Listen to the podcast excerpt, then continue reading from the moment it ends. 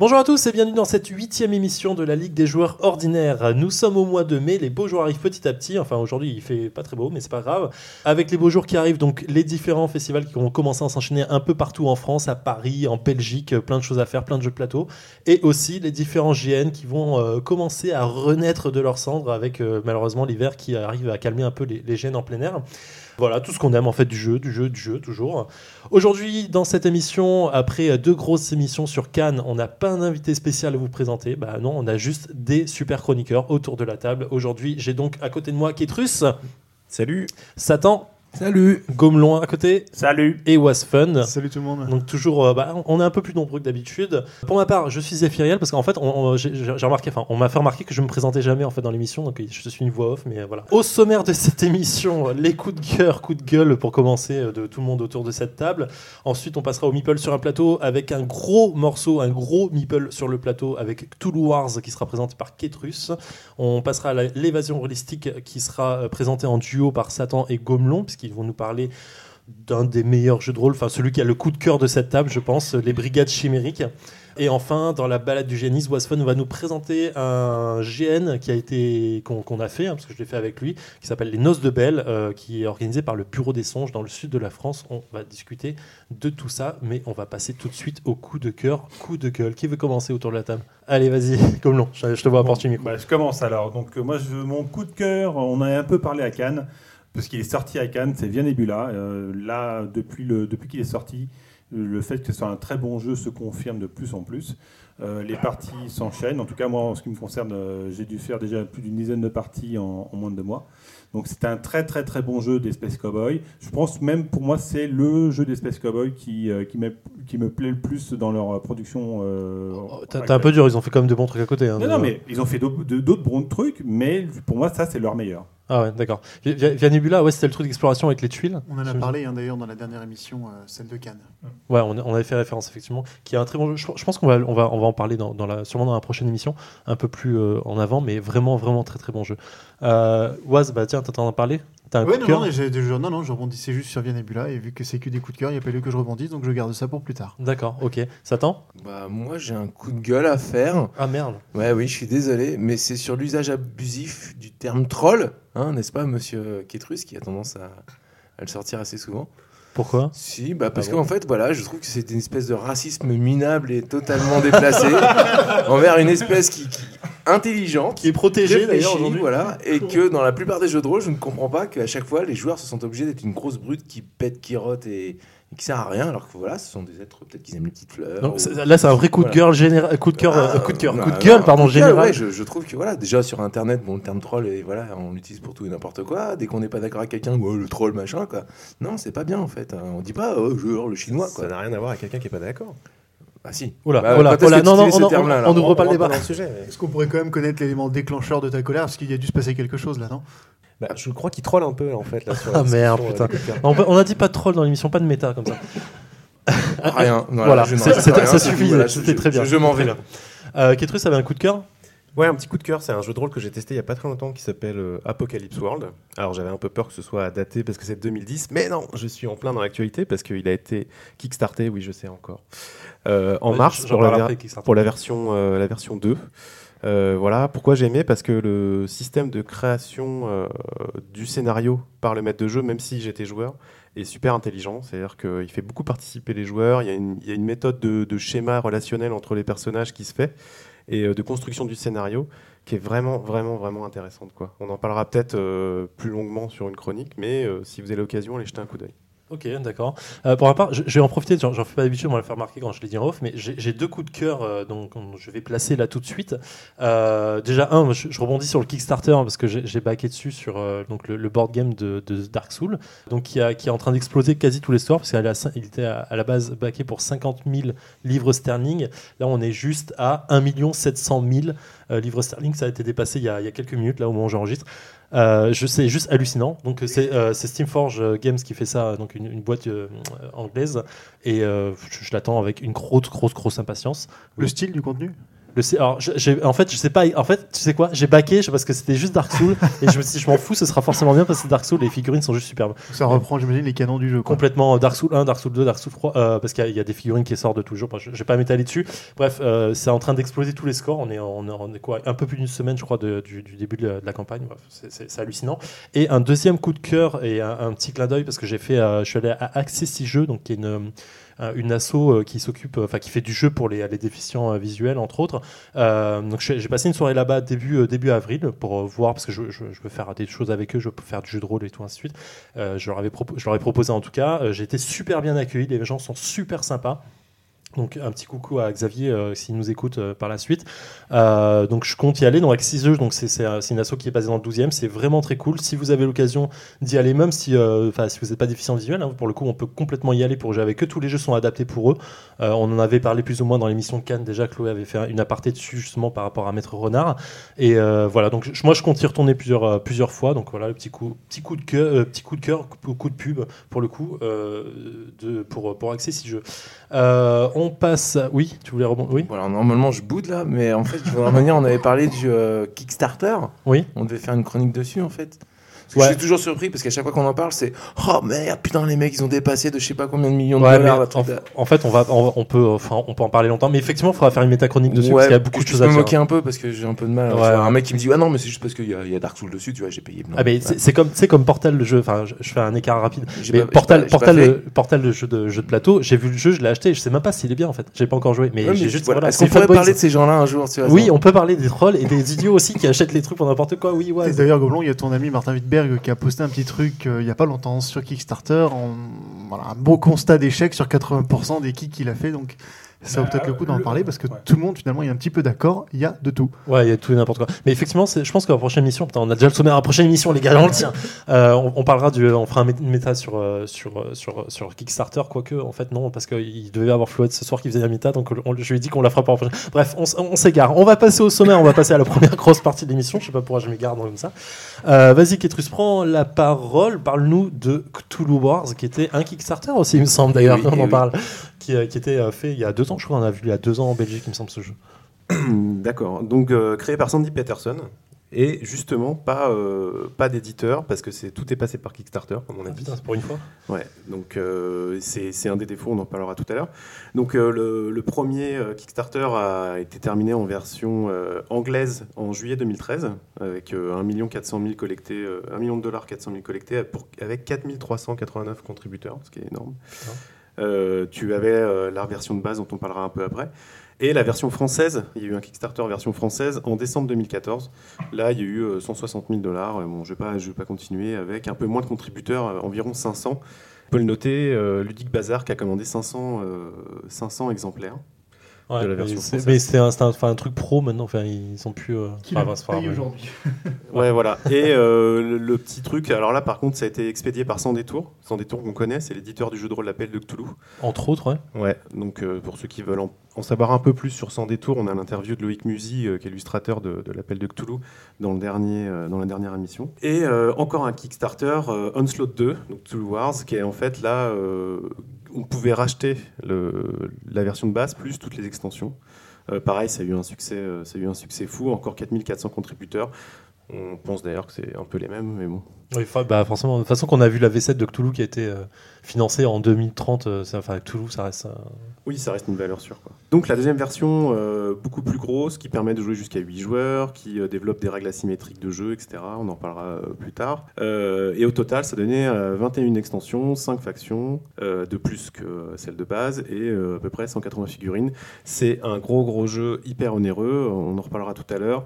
Qui ont pledgé le maximum sur la version Onslaught 2, ça s'élevait à 700 euros, ce qui est euh, complètement... Ou 700 dollars, pardon, ce qui Ah, est putain. complètement... D'accord. euh, Au, au niveau du jeu en lui-même, pour, pour venir dans le cœur du sujet, Ouais, c'est, visuellement c'est gros, c'est énorme. Enfin, Alors ouais, dire, mais, euh, ouais, certains appellent ça des monster games. Moi, je suis, je suis pas tout à fait d'accord. Pour moi, c'est un board game euh, stratégique avec des monstres de conquête. Euh, c'est vrai qu'on aurait pu faire la chronique en disant euh, c'est un gros board game avec des grosses figurines de grands anciens et vous fritez dessus euh, entre grands anciens. Ouais. Fin Pardon. de la chronique. Achetez-le, c'est génial. Voilà. Mais on va un peu plus développer. Donc, on peut appeler ça un jeu dissymétrique en fait. Pourquoi dissymétrique? Parce que euh, en fait, chaque faction qu'on va avoir, donc on, on contrôle un grand ancien avec ses acolytes et ses monstres, et chaque faction a sa euh, manière de jouer. Alors, euh, Certains disent que ça se rapproche d'un risque. C'est un peu vrai, mais pas complètement. Quelqu'un m'a dit, j'ai pas encore euh, pu jouer à ce jeu-là, mais on a regardé, on a regardé des vidéos sur Trick Track et sur, euh, sur Ludovox avec, euh, avec Guilin, avec euh, Satan. Euh, le plus proche vraiment, c'est Chaos sur le Vieux Monde. Ouais, qui est ouais, effectivement. C'est 2000, c'est euh, vraiment proche. hein. Ouais, c'est ce que j'ai euh, entendu dire C'est aussi, ouais. quasiment la même chose avec, euh, bon, avec des mécanismes différents, euh, qui est euh, créé par Eric Lang, édité Edge- chez Edge Entertainment.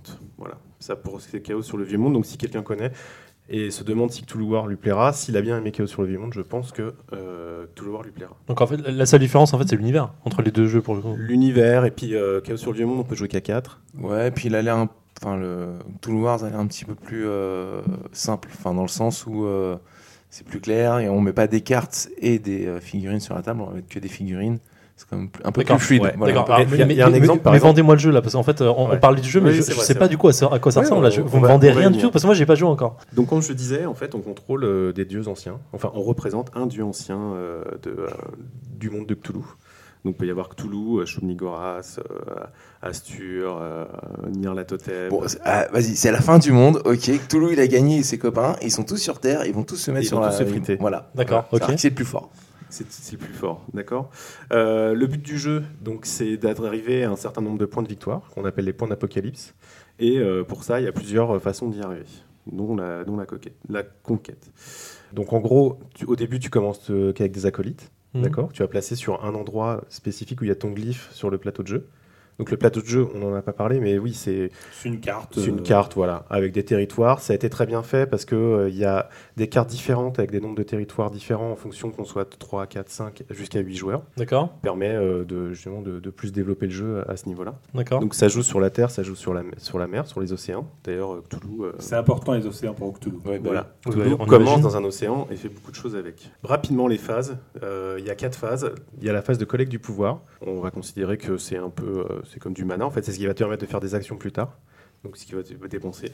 Après la collecte du pouvoir, on détermine quel est le premier joueur. Une petite particularité du jeu, c'est que le premier joueur décide dans quel sens on va tourner. D'accord. Donc il va choisir Ouais. les, les joueurs suivants en fait, euh, dans son, Ce en qui n'est direct. pas, ce qui est pas du tout anodin, parce qu'en fait, euh, ça, change, euh, ça change tout le jeu.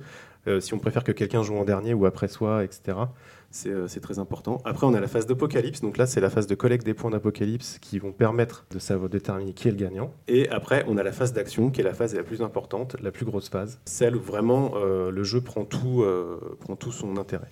D'accord. Et donc la phase d'action permet de se foutre sur la gueule, invoquer, j'imagine, un truc comme ça? Ouais, invoquer, etc. Alors, on, a parlé des, euh, des, des points de pouvoir.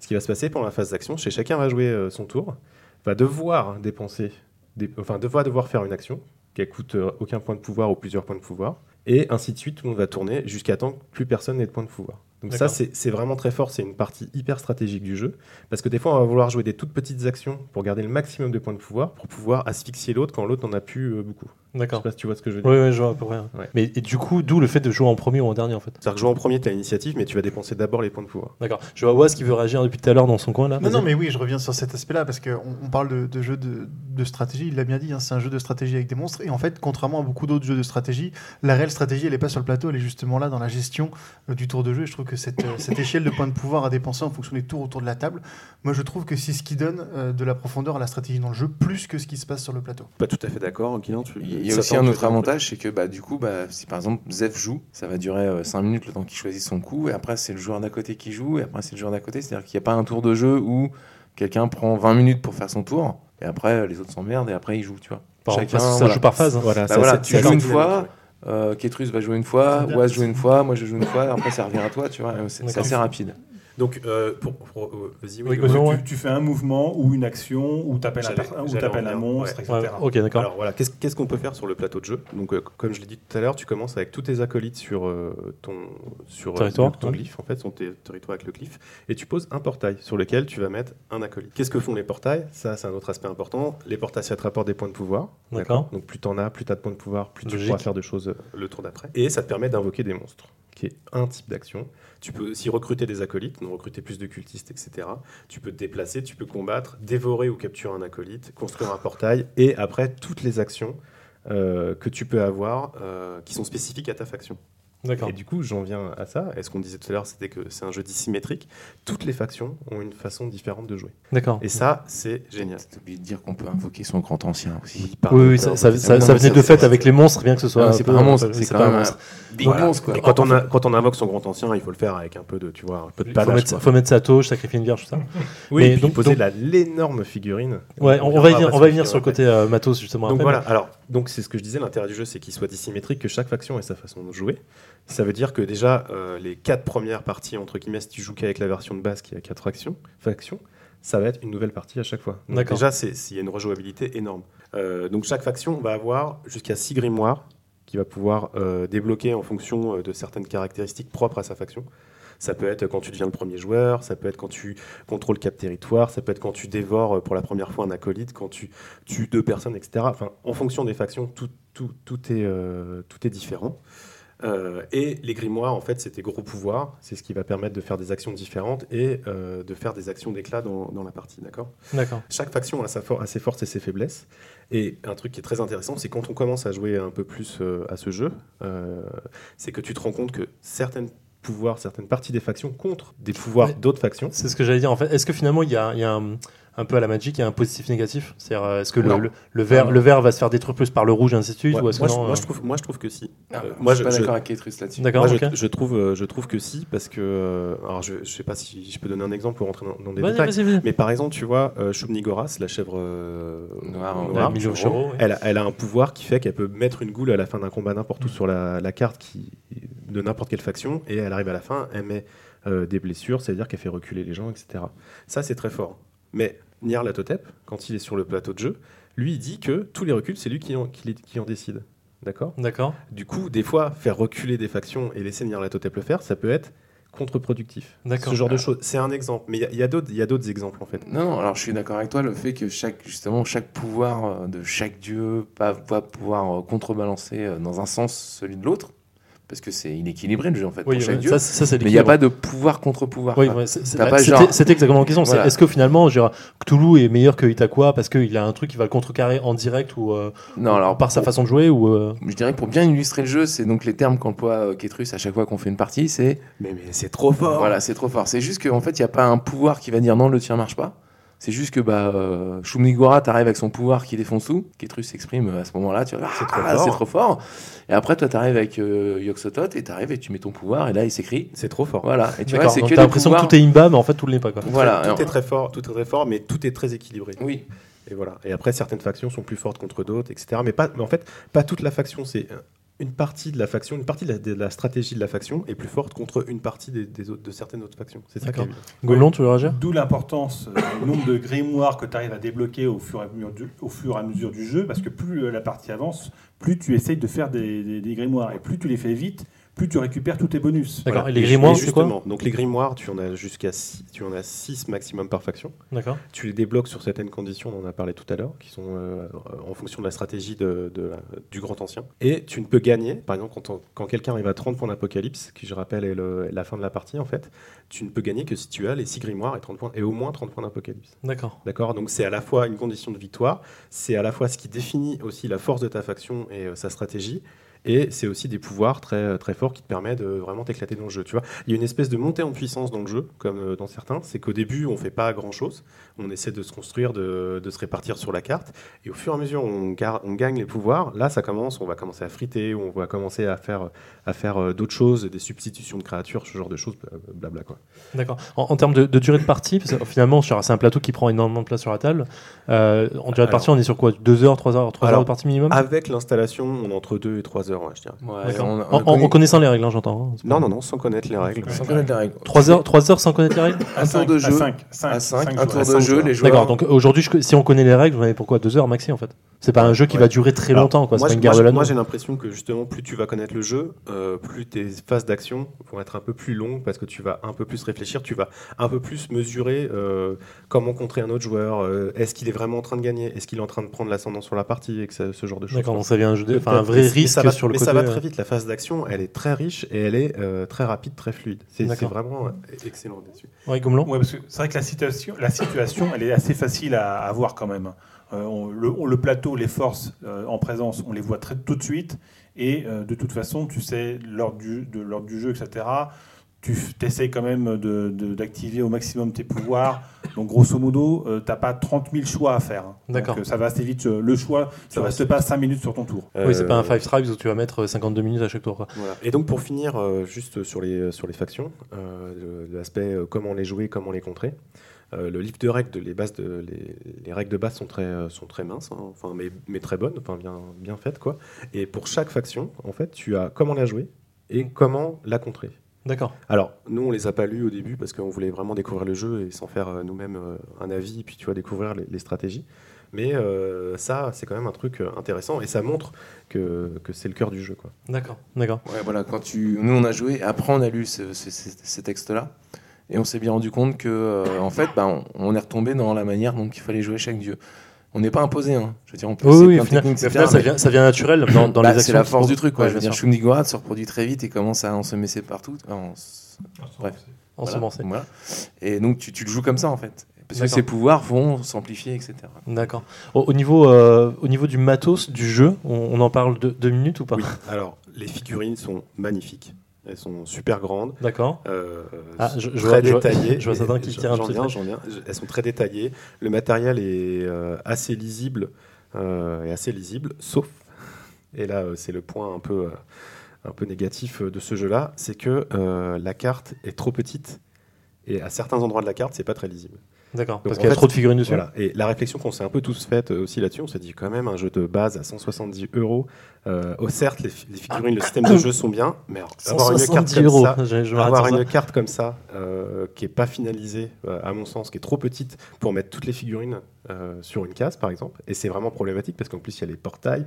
Dès que tu commences à attaquer avec ta grosse armée qui a déjà une armée dessus, ça devient ingérable. D'accord. Mais est-ce que, est-ce que à la base, c'était un problème de parce qu'ils avaient prévu de faire autant de figurines ou c'est le Kickstarter qui a débordé qui ont leur permis de faire ça ou pas du tout? Waz, tu voulais, tu voulais en parler, tu voulais parler tout à l'heure, mais Mais je sais pas si on aura officiellement la réponse à cette question, parce qu'il y a plein de bruits qui courent, c'est du Kickstarter, du re-Kickstarter, du localisé, et il y a eu plein de- il y a eu plein d'enjeux différents, et je pense que personne finalement peut se targuer d'avoir la, la réponse véritable réponse. Mais en tout cas, c'est sûr qu'ils en ont mis pour, euh, bah, pour remercier aussi les backers, et parce que c'était un peu l'objet principal du jeu, beaucoup dans les figurines. Alors après, la, la- la qualité des figurines en plastique mou, bon, bah, ça on, on pourra en discuter. Ouais, voilà. Le, le- le réalisme des figurines, peut-être que Guilain pourra nous en, nous en parler aussi, Euh, mais c'est clair qu'il y a, il y a quand même un, un gros problème sur le reste du matériel de jeu. C'est-à-dire qu'on a tout mis dans la figurine, ça plaît ou ça plaît pas, et le reste, je suis désolé, mais c'est juste pas au niveau de ce que pourrait faire un éditeur classique.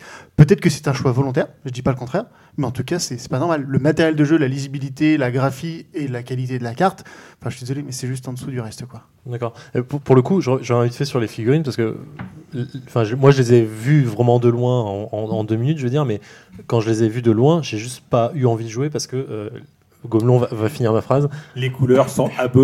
horrible. Il y a- Visuellement, il y a quatre horrible. couleurs de base. Il y a vert, euh, bleu, Jaune, rouge.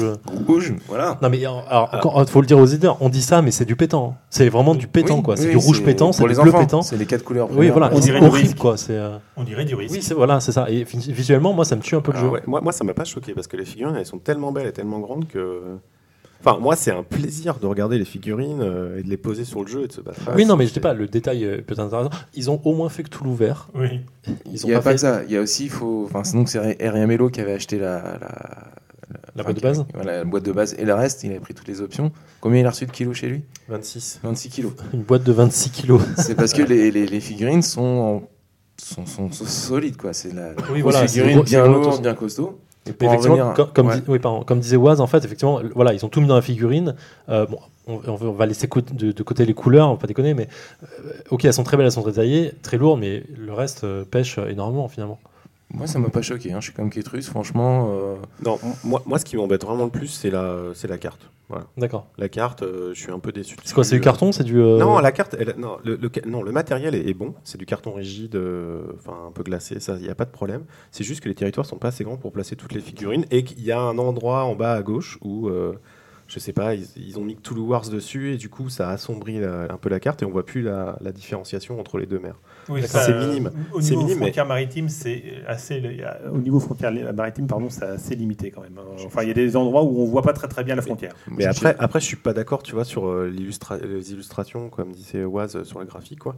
Euh, les illustrations sont magnifiques. Euh, vraiment, les, les plateaux de jeu en carton qu'ils ont fait pour les ba- certains backers sont très très beaux, euh, assez lisibles quand même. C'est euh, c'est- c'est- c'est vraiment bien fait. La la- version la- française est très bien faite. Mais... Ça va Oui, non, mais justement, c'est. Enfin, je suis désolé, mais le, le design des plateaux de jeu, parlons-en. Je veux dire, ils sont pas terminés et dessus, il y a, y, a, il y, a, il y a 3 kilos de texte par. Enfin, en tout cas, c'est pas du tout ce qui se fait aujourd'hui. Ça sent. Enfin, je suis désolé, ça, ça respire le, ce que pourrait faire un. Allez, je vais être méchant, mais ça, ça- on dirait un jeu amateur. Alors, je, je suis pas d'accord. Je suis désolé, hein. il y a des jeux qui sortent euh, chez des éditeurs. Quand tu regardes la qualité, ils sont pas tous. euh, voilà, c'est une qualité moyenne, certes. Quand tu regardes par rapport aux figurines, bah voilà quoi. Il y a des jeux de plateau, je suis désolé, c'est de la merde aussi quand ils sortent. Non, mais en- là, on, enfin, on, on juge pas le jeu en lui-même, on juge la qualité du jeu euh, sur, oui, je sur parle le, bien de la sur le qualité truc. du jeu. Oui, le pouvoir de gri- des grimoires, certains pouvoirs de grimoire pourraient être améliorés en termes de texte. Parce que c'est vrai que euh, le, le- Mais là, on parle de quoi? De localisation par, par- en, en termes de, de traduction ou on parle en, ter- en termes Oui, de voilà. visualisation sur la lecture du truc? Non, non, euh, clairement de, de- de la rédaction, du fond, pas de la forme. D'accord. Du fond, du fond, au niveau du fond, parfois tu te dis, on est en train de discuter. Quand tu discutes d'un pouvoir, est-ce que ça je peux le faire ou pas le faire? C'est déjà qu'il y a un problème au niveau de l'écriture. D'accord, mais c'est ça, ça c'est un, un- peut-être un problème de, de- de localisation française, Ouais. tout simplement. Mais- ouais, ouais, bien sûr, mais c'est- pardonnable, je pense. Euh, enfin, à ce niveau-là, ça, ça arrive, quoi. Mais c'est vrai, euh, c'est toi qui disais que ça manque peut-être d'un éditeur pro là-dessus, quoi. Enfin, ça se ressent. D'accord, ok. Ça se Imaginez ressent le prix s'il y avait un éditeur pro. Oui, voilà. C'est ça. On- non, mais c'est une bonne En fait, question. en fait, en fait, mais il y, y a surtout ça. On pinaille parce que c'est cher. Oui. Et Bah, en fait, ce en fait, serait- tu peux, on, cher, trollait euh, fin décembre sur Armada, euh, fin début janvier sur Armada, ouais. Star Wars Ouais. Armada. Et euh, pour un éditeur pro et le prix des- des- de la boîte, on n'est pas loin. hein. Là, on, Non, on n'est pas loin. Mais c'est ce que je disais. J'ai j'ai pas dit. C'est peut-être volontaire. J'ai pas. J'ai pas dit que c'était euh, que c'était un loupé. Hein. Ouais, j'ai non, dit que c'était pas du tout dans la tendance et on- pas on- ce que j'apprécie regarder. Voilà, Il y a- on, a- on finit a- sur une un note choix. négative, mais c'est pas forcément Alors, quand on dit le jeu est très bon, attention, il y a aussi les déséquilibres. Hein, il faut être honnête. Parce que euh, là, clairement, moi j'ai fait qu'une partie, hein. mais euh, je- j'en ai vu euh, deux autres se terminer. Quand ça se termine au point et que finalement c'est celui qui a plus de bol qui, récupère, qui gagne, parce qu'à un ou deux points près, tu, gagnes la victoire à cause de ça, et non pas une question de stratégie. Parce qu'on n'a juste pas parlé d'un petit truc, il y a, pour faire des points, effectivement, tu as sa situation gé- géographique, militaire, etc. Et tu as des petits jetons, je ne sais plus comment ça s'appelle d'ailleurs, Ça s'appelle les signes des anciens. voilà, les signes des anciens, qui sont, qui, qui- moi j'appelle ça des jetons, Non, non, mais finalement, en termes de jeu, On, excuse-moi. on- on remet juste le contexte, c'est comme là, on n'est pas vraiment Voilà. fan de Cthulhu par rapport Mais- à tous les autres sur Non mais le signe des anciens, non monsieur, le signe des anciens, euh, grosso modo, ça vous donne entre 1 et 3 points. Vous les tirez au hasard. Bon, bah, moi j'ai vu le cas euh, avec 5 jetons tirés, ça faisait 6 points, et euh, un jeton tiré, il a 3 points. Résultat, tu peux avoir des déséquilibles complets quand tu, quand tu- Ouais, sur ça- une C'est un, partie. c'est un ou qui se détail, termine c'est un à 30 détail non, sur mais- la finalité du non, jeu. mais ça, fait pas non 10% plus- de- ça, fait, ça te fait des déséquilibres, parce que n'oublie pas qu'on joue jusqu'à 30, 30 points. Donc un écart de 2-3 points euh, à cause de ça, ça te fait 10% de ton score. euh, Oui, non, que tu dépasses souvent les 30 points. Enfin, Ouais, c'est un, c'est un détail. Mais vrai, détail. c'est vrai que c'est un point de détail qui ça déséquilibre un tout petit peu le jeu là-dessus. Euh, mais je pense que sur des parties plus expérimentées, c'est moins. Ouais, ça, ça on, on va, on va arrêter là parce qu'on est, on est très loin déjà dans, dans, le, dans la durée. Conclusion, Moi, c'est vraiment un jeu que, que j'apprécie énormément. J'ai vraiment envie d'y rejouer. en tant que fanboy ou pour le jeu? Alors, non, non, pour le jeu. Et oui, euh, effectivement, on a des gros anciens et c'est génial. Et j'ai envie de jouer toutes les factions. D'accord, ouais, J'ai vraiment envie de jouer toutes les factions. tous les. Euh, c'est vrai que c'est un jeu très cher. C'est vrai qu'il y, a des, euh, il y a quelques problèmes au niveau euh, de l'édition et de la finition. Mais c'est assez jouissif. C'est assez flu- c'est très fluide. Moi, j'étais vraiment étonné euh, du mécanisme de jeu. euh, qui, euh, qui, est aussi, qui soit aussi bien fait et que la dissymétrie soit euh, assez équilibrée entre les factions. Voilà, Enfin, moi c'est un plus plus plus. D'accord. Enfin, c'est trop fort comme jeu. Satan, conclusion, finalement, conseil ou pas pour toi? Alors, c'est, il est génial, mais je mettrai un bémol pour ma part. Je ne sais pas si c'est parce que je suis fanboy. Voilà ce que pas. poser Voilà. comme question. Je J'ai pas testé Chaos dans le Vieux Monde, Chaos que j'ai pas voulu jouer en fait, comme Oui. on me l'a proposé. Voilà, alors que Toulouse, bah, j'ai- des boutons à savoir qu'en fait je pourrais l'acheter mais que je l'ai pas acheté. Et D'accord. J'hésite et j'y arrive pas quoi. D'accord. Au, au fin- au final, il y a peut-être que 70% de fanboyisme. bah, je sais pas, mais euh, voilà. Moi je sais que je vais les peindre en fait. Voilà, les figurines je vais les peindre. Malgré qu'il y en a deux trois, je suis désolé, mais ils ont pris un parti pris. C'est- C'est c'est horrible pour moi, mais euh, en termes de design. en termes de design. Ok. Mais sinon, il y a que Toulouse à peindre quoi. Ok. Voilà. Gobelon, finalement Euh, très fluide, effectivement, euh, agréable à jouer. Par contre, faut pas y jouer pour gagner. D'accord, ok, pour le plaisir du jeu, quoi. Oaz, con- ta Ouais. conclusion rapide? J'ai j'ai apprécié jouer. Je vais noter juste un dernier truc, c'est que c'est un jeu dans lequel, un jeu de stratégie dans lequel j'ai pas trouvé de point de rupture. Tu sais, ce point où il y en a un qui prend l'ascendant sur toute la partie où plus personne peut jouer. Et en ça, c'est super agréable parce que finalement, on peut quand même aller jusqu'au bout, se battre jusqu'au Ouais, bout. t'as pas et- perdu à moitié de la partie. hein. Ouais, ta dernière, dernière conclusion pour Ketrus qui, me- qui me fait les, les yeux doux depuis tout à l'heure. Ouais, et un autre, une autre chose sur ce jeu, c'est que pour moi, c'est un jeu événement en fait. Enfin, Il y a, il y a y a d'autres jeux comme ça, mais un jeu sur Toulouse où il y a autant de matériel possible et autant de choses, et puis 26 kilos de, Ouais, mais, de mais colis, je, tu vois. mais je pense que c'est- Enfin, quand, quand, euh, c'est ce que j'ai dit quand j'ai fait tester mes potes. J'aurais dit, là, j'ai de la chance qu'on m'ait prêté le jeu, il faut que vous y jouiez. Non, mais c'est c'est comme Horror Arkham quand il a dit sortir. Genre, c'était un jeu événement parce que voilà, il y avait énormément de tables, de trucs à faire et tout. Finalement, quand c'est que Toulouse, c'est gros, c'est un événement, on sait. Pour revenir sur le début du truc, effectivement, euh, Sandy Peterson, c'est le, le créateur original Toulouse V1 par Chaosium. Donc voilà, merci, euh, merci Satan pour la précision. On va passer à l'évasion euh, évasion Un duo euh, aujourd'hui présenté par Gomelon qui n'est pas rôliste, je précise. Mais pourquoi parles-tu de, des brigades chimériques en jeu de rôle, Gomelon, si tu n'es pas rôliste? Parce qu'à la base, la Brigade Chimérique, c'est une bande dessinée. Euh, toujours est-il que, bon, je vous explique un petit peu la Brigade Chimérique, la bande dessinée. c'est une bande dessinée qui s'est terminée, hein, une série complète en six tomes, qui a été créée par, au niveau scénario, Serge Léman et Fabrice Collin. Fabrice Collin que certains connaissent peut-être au niveau du jeu de rôle, parce que je crois qu'il euh, a participé à des scénarios de jeux de rôle. Il y a Jess en dessin et Céline Bessonneau aux couleurs. Ces auteurs sont aussi présents dans le jeu de rôle, puisque justement, on a un jeu de rôle. Alors, donc, la, Brigade Chimique, la bande dessinée, a été éditée par les éditions Atalante. Et le jeu euh, a été édité par euh, les éditions Sans Détour, dont on parlait tout à l'heure. Euh, donc pourquoi déjà parler de, de- de cet univers? Parce qu'on voilà, on parle de la bande dessinée du jeu de rôle, c'est le même univers.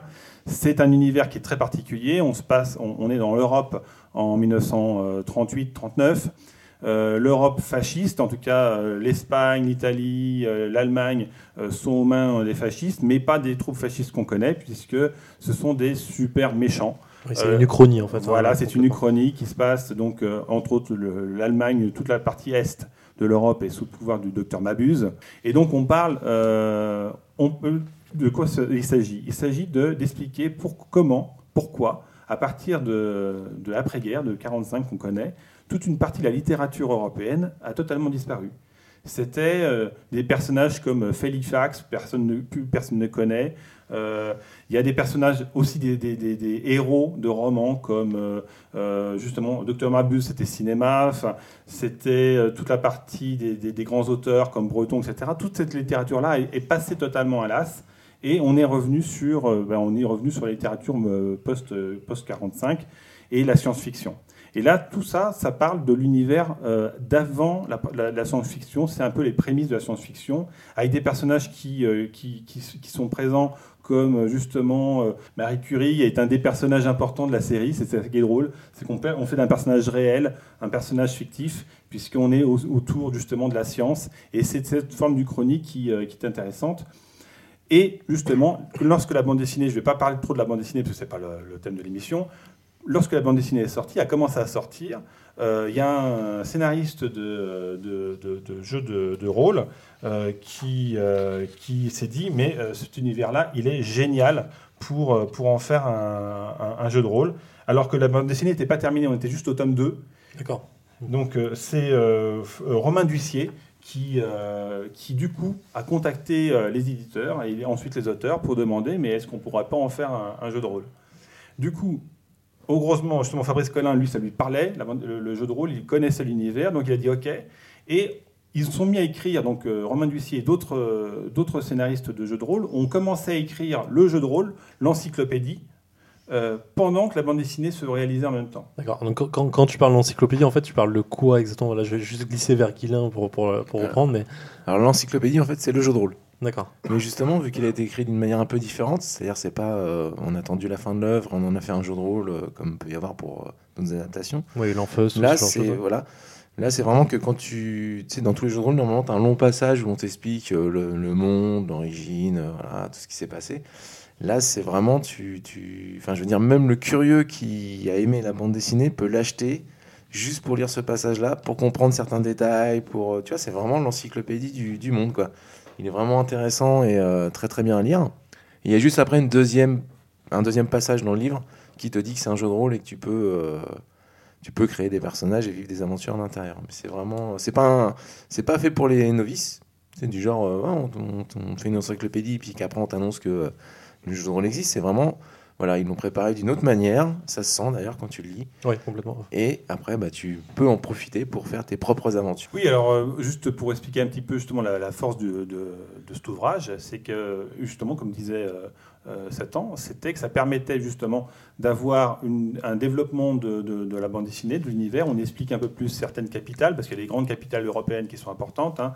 Paris, Berlin, enfin c'est même pas Berlin hein, d'ailleurs. Londres. Euh, Londres. voilà, Londres, euh, Moscou. Euh, moi, j'adore euh, l'univers qu'ils ont imaginé sur, sur Moscou avec les grands anciens, puisque Staline n'existe pas.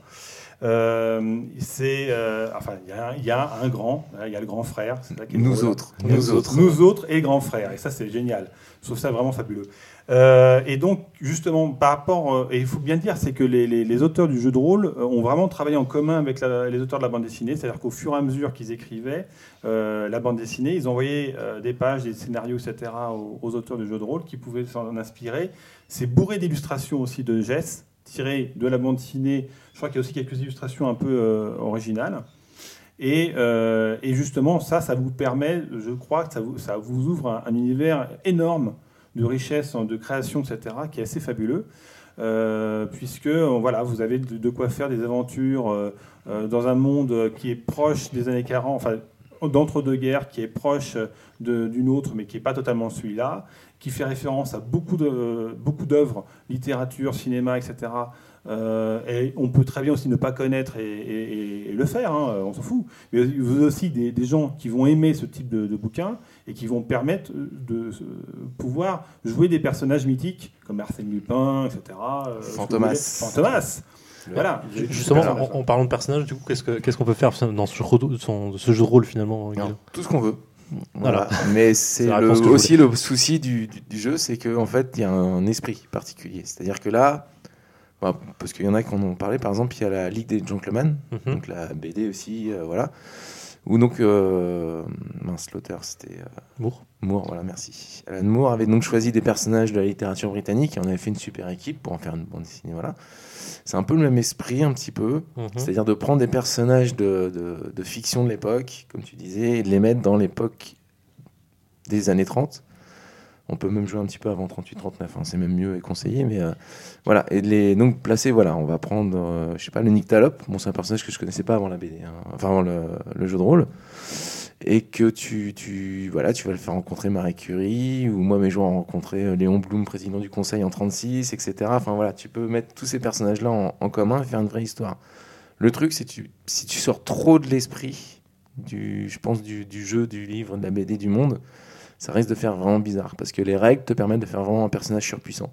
Oui, clairement, oui, c'est clair. Tu peux faire Superman sans problème. Quoi. Bah, alors là, Superman n'existe pas. Et euh, non, tu peux faire tout, mais c'est ça le souci en fait. Tu peux aussi créer, donc par exemple, si tu es vraiment dans l'esprit, tu peux faire un jeune, enfin un écrivain un peu euh, mystique qui s'appelle Howard Philip Lovecraft, euh, tu vois, du nord Mhm. des États-Unis, qui visite l'Europe et euh, quand il pense à des créatures monstrueuses, elles apparaissent. Oui. Donc tu peux créer des super créatures monstrueuses qui, qui vont attaquer tes ennemis. Sauf qu'en face, tu peux faire un mec avec un rayon de la mort qui tue, euh, tu vois, avec des rayons, des rayons qui sortent des yeux. Il peut ne pas très, enfin, ne pas être dans l'esprit. Enfin, je sais pas comment l'expliquer, mais tu vois, il Oui, en, a- fait, en fait, on peut jouer en fait, là, on parle de, bah, de, de- c'est les gentlemen, tu vois, c'est les héros aventuriers. Ouais. On est encore dans l'époque des héros aventuriers. Indiana Jones, par exemple. Tu peux Ouais. faire Indiana Jones, c'est tout à fait le monde d'Indiana Euh, Jones. pas Fantomas, mais le, tu le peux tigre jouer du Bengale. bah, Fantomas, le tigre du Bengale, euh, il y en a énormément. Ouais, ouais, si tu voulais Alors, du réagir. coup, on est dans, on est dans quoi pour, pour ceux qui connaissent pas du tout C'est c'est quoi C'est c'est du super-héros caricatural Au contraire, ça peut être dark Ou c'est du- de l'aventure haletante Ou qu'est-ce que, comment vous le définiriez C'est du radium punk, c'est comme ça qu'ils appellent ça, voilà. J'attendais le terme. Alors, c'est- c'est c'est comme du steampunk. Donc, pour ceux qui ne savent pas, le steampunk, c'est en fait euh, la version imagée du futur par les Victoriens. C'est-à-dire à l'époque où la, la, la vapeur, etc., a commencé à, à ouvrir, euh, à donner des perspectives pour le futur. Les gens d'époque créaient un avenir en conséquence. C'est-à-dire qu'ils avaient des bicyclettes volantes qui marchaient à la, à la vapeur, des choses comme ça. C'était très Jules Verne. Ouais, l'ère industrielle permanente, quoi. Voilà, c'est ça. C'est ceux qui vont à Euro Disney. Il y a un, toute Oui, une le galerie Nautilus, avec euh, de- voilà le Nautilus qui est un parfait exemple. Euh, là, c'est juste la même chose, sauf que c'est avec le radium. Qu'est-ce que c'est que le radium? C'est ce qui a permis de découvrir la radioactivité.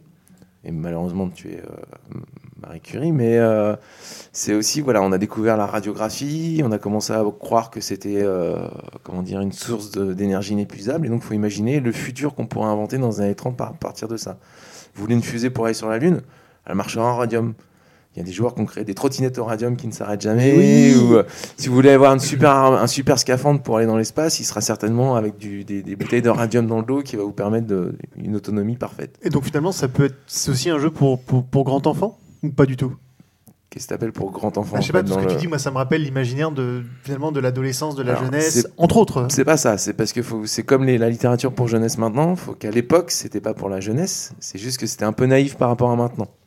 Que Jules Verne, c'est par exemple, là, on le trouve dans les rayons enfants, alors que c'est pas du tout pour les enfants à la base. C'est juste naïf.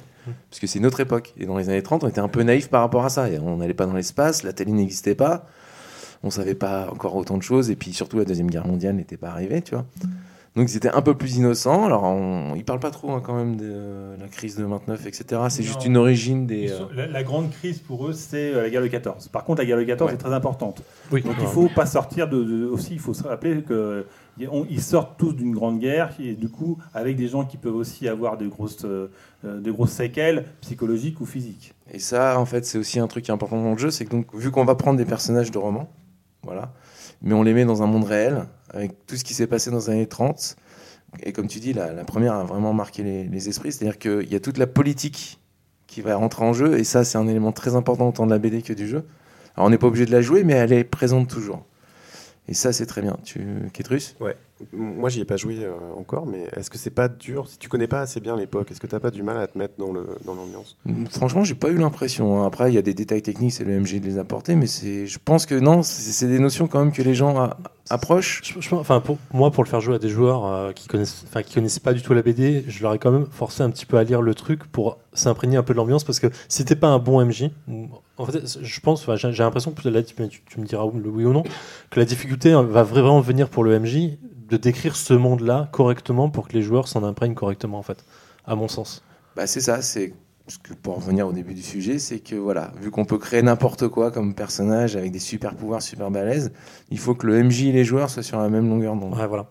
Moi, le problème que j'avais eu euh, sur, sur mes joueurs, c'est quand, quand ils m'ont dit, OK, on fait quoi comme joueur, comme, comme personnage, qu'est-ce que vous voulez faire? Vous avez absolument Alors, aucune non. limite en termes de Il faut création. les orienter sur ce côté Mais- Voilà, Oui, non, non, mais à part ce côté-là, en fait, c'était le côté, ok, mais qu'est-ce que je fais comme pouvoir? Qu'est-ce que tu as envie de faire? Et en fait, la, le- la conception du personnage est vraiment difficile si tu connais pas un petit peu l'univers. Parce que nous, quand on a joué, par exemple, j'avais lu la BD, moi, je, je suis très fan de la BD, par exemple, mais du coup, je savais exactement vers où m'orienter en termes de jeu, en termes de personnages, d'historique et de background. Mais pour quelqu'un qui n'a pas forcément lu la BD, à mon sens, ça risque d'être difficile, peut-être, de, euh, de trouver un truc pour se caler et avoir un côté. euh, crédible dans cet univers-là et, que, et avoir une espèce de, de, de, de, ba- de back, euh, Je pense que ça, je feedback pense que sur le truc. Quoi. Je pense que ça vient au, au fur et à mesure. Peut-être pas aux Oui. premières parties. Voilà, parce que ton joueur, tu, en fait, tu vas dire, ouais, je me suis Mais avec, après, au bout d'un moment, tu vas. Enfin, pour la campagne qu'on a fait, on a quand même le joueur principal qui a fait quelqu'un d'invulnérable. euh, voilà, comme. Oui, clairement. voilà. Et finalement, il s'est retrouvé dans une situation à la fin, je sais pas si tu te souviens, Oui, mais oui, c'était purement politique. fantastique. c'était- quoi, voilà. voilà. On est, par- on est parti dans- pour, pour faire le, le gros de la campagne, on est parti sur une campagne très action au début, Voilà. pour revenir sur de l'enquête euh, pure et dure où là on se retrouvait un peu comme des merdes parce qu'on avait vraiment des persos peut-être un peu trop euh, action. Et sur la fin, on est parti sur quasi de la politique pure et La dure. politique. Et c'était vraiment difficile à jouer pour certains. Il y avait un vrai problème entre les joueurs. Le MJ n'avait presque plus besoin d'être là, parce qu'on a vrai- de vrais problèmes entre joueurs, entre PJ, sur savoir comment aller s'orienter derrière en termes de groupe. Quoi. Donc tu vois, quelque part, on y est arrivé en fait. Voilà, les, les- les joueurs et les personnages sont arrivés à une situation politique bien intégrée à l'époque, qui fait qu'on en arrive à comprendre certaines choses des années 30, etc. Et donc je pense aussi, il y a aussi une, une espèce de mémoire collective, hein, quand tu sers certains mots ou termes, tu vois, même si les gens comprennent pas, tu leur parles des congés payés en 36. Tu mets une petite scène pour leur faire comprendre, ou euh, Ketrus, tu voulais. euh, Ouais, moi en fait c'est l'inverse de ce que tu disais pour euh, les joueurs qui connaissent pas la BD. Moi je connais la BD, je, je l'adore et je trouve qu'elle a un- une, une atmosphère, un esprit très particulier quoi. Ah, complètement, oui. Euh, enfin, Il y, a- il y a des extraterrestres qui peuvent attaquer, il y a plein de choses. hein. Et que je suis incapable d'expliquer. Enfin, il y a un petit côté désuet, il y a un... c'est, assez bizarre, c'est pas du tout euh, comme un, comme un, comme un, un livre de super-héros comme, on- comme on connaît classique. Et moi, justement, ça me fait. euh, ça me fait un peu peur de jouer à ce jeu de rôle en tant que joueur parce que je me dis merde comment je vais faire ça quoi? Et du coup tu donnerais quoi comme conseil euh, comment tu comment tu, tu pourrais dire si si t'inquiète pas enfin voilà comment ça va se passer quoi? Alors pour ceux qui n'ont pas lu la BD, je dirais qu'il faut bien comprendre c'est la fin d'une époque. Voilà, c'est la fin des, euh, bah, des grands héros qu'on a pu connaître avant, enfin que eux ont connu, hein, parce que ils savent pas. Les personnages du jeu, les héros de la BD, savent pas ce qui va se passer après. Nous, on a le vécu de la deuxième guerre mondiale. Eux, ils savent pas. C'est vrai que c'est ont- tr- c'est très mélancolique ouais. Voilà. Et voilà. Et ils ont eu un problème, c'est qu'ils sont dans une situation très compliquée politiquement, avec des, des- des choses. bah, Il y a la Russie qui s'est transformée, il y a l'Italie, l'Allemagne, l'Europe. Qu'est-ce qu'ils vont faire par rapport à la montée des puissances extrêmes, etc. Et en même temps, bah, il y, a une- il y a- y a une image hein, qui est très importante dans la BD, c'est qu'on voit Nick Talop qui est en train de pleurer dans son bureau, avec des portraits au mur, en train de dire qu'il a tué tous ceux qu'il aimait. quoi. C'est ça. hein. Il a, dé- il a détruit tout ce, qui, tout, ce qui ce- est- tout- tout ce à quoi il tenait Voilà, en fait. tout ce à quoi il tenait, quoi. C'est la fin d'une époque. Sherlock Holmes n'est plus là. Tous, tous les grands héros, euh, enfin, les années 30, c'est quand même Flash Gordon qui apparaît. Il y a tous ces héros-là, en fait, qui sont beaux, propres, enfin, voilà. Les aventuriers du, du, du- du début du 20e et fin 19e étaient comme ça, quoi. C'est la, fin des héros du vieux monde et euh, l'annonce de l'arrivée des, des, de- des super-héros du nouveau monde. Ouais, il y a en fait un glissement en fait vers les États-Unis et vers le comics book en fait. euh, Le comics, le la science-fiction des années 50 des États-Unis, enfin, celle que, sur laquelle la nôtre s'appuie maintenant, elle est issue des années 50. Et vu qu'il y a eu cette rupture, en fait, euh, de la Deuxième Guerre mondiale, en fait, on a oublié que eux s'étaient inspirés de leurs ancêtres d'avant, en fait, Ouais, tout voilà. simplement. Mais effectivement, pour, le, pour le côté euh, pouvoir jouer tout et n'importe quoi, enfin moi j'ai un joueur qui a, qui a joué euh, euh, le général de Gaulle avant qu'il soit général, dans sa jeunesse en fait. Il a, il a choisi ce postulat, il s'est inspiré de ça. Et ça, ça, fin, ça fin- après, avec des pouvoirs, avec plein de trucs, donc il sort vraiment, c'est une totale uchronie encore une fois, mais il- a vraiment ce- cet aspect-là et c'est super intéressant parce qu'il a sa jeunesse de guerre qui est réelle et le, la fin finalement qui est complètement inventée mais qui part sur, sur un, autre, un autre type de, de- de héros. Et c'est super intéressant. Après la BD, et pour le jeu de rôle, c'est super important, à c'est que la BD est très verbeuse. C'est-à-dire qu'il faut vraiment connaître certains détails euh, de, l'époque. Euh, D'ailleurs, quand tu lis, moi, j'avais pas lu ce format-là parce que c'est le format petit, mais j'avais eu le gros format euh, relié. Et effectivement, à la fin, tu as énormément d'explications sur ben, qu'est-ce que c'est que cette exposition-là, ou cet art, ou ce, ce- ce- cet auteur, ou ce- cet écrivain, machin. Parce que si tu connais pas, bah, tu es un petit peu parfois perdu entre les dialogues des, des personnages, ce qui rend parfois le truc encore plus prenant parce que c'est culturellement super intéressant. À la fin du jeu de rôle, il précise aussi un petit encart pour dire qu'en fait, ça leur ferait plaisir que les gens redécouvrent ces, ces, Bien sûr. ces- ces vieux auteurs, parce que c'est vrai qu'il y a des choses très intéressantes. hein. Moi, j'en connais quelques-uns. Mais pour refaire une comparaison avec la, la ligue des, des joueurs, enfin des, pardon, des joueurs, pardon, Non, Non, pas non, pas universelle. La ligue des euh, gentlemen, c'est que pareil, dans l'œuvre d'Alan Moore, en fait, si on connaît pas les personnages, si on n'a Oui, pas une grande culture littéraire, on passe à côté de beaucoup de références. quoi. Ouais, bien sûr. Et là, c'est un petit peu pareil, en fait. On risque de louper quelque chose ou d'apprendre après, si on s'y intéresse. D'accord. Euh, qui, pour, pour faire une rapide conclusion, qui, qui enfin, à part, enfin, à part Satan et moi, qui avait joué autour de la table? Tour, ouais, ça avait pas, t'avais Non, pas joué? et, non, et j'aimerais bien savoir comment ça se joue. Alors, C'est vrai, euh, pardon, on n'a pas touché les règles, on a parlé que de l'univers, mais c'est vrai, pardon, autant pour moi. Alors les règles sont assez simples et on, je dirais qu'elles sont juste suffisantes à ce qu'il faut. C'est-à-dire qu'en gros, tu lances 3 dés de 6 que tu vas additionner. Tu rajoutes si tu as une caract- enfin, la caractéristique qui correspond, si tu as un talent, c'est-à-dire si tu as une profession, parce que là, on, on s'emmerde pas avec les, euh, les compétences. Si tu es journaliste, tu sais faire euh, tous les trucs de journaliste. Même si le joueur triche un peu en disant Mais si je suis journaliste, je sais, euh, ouvrir une porte ou un truc comme ça, tu lui dis Ouais, Vas-y, c'est pas grave. Parce que t'es bien Ouais, c'est l'ambiance qui est importante. Voilà, et c'est l'ambiance qui compte. Voilà, et si t'as un pouvoir aussi qui s'additionne, et voilà, et c'est l'ambiance qui compte. Je veux dire, euh, voilà, tu peux faire un personnage invulnérable si tu veux, c'est pas grave. Quand tu vas rencontrer un homme politique et que tu vas devoir parler avec lui de l'avenir, mais comment faire monter, comment lutter contre le fascisme, en sachant que la dernière fois que vous avez fait la guerre contre les Allemands, il y a eu des milliers de morts dans les tranchées, tu vois.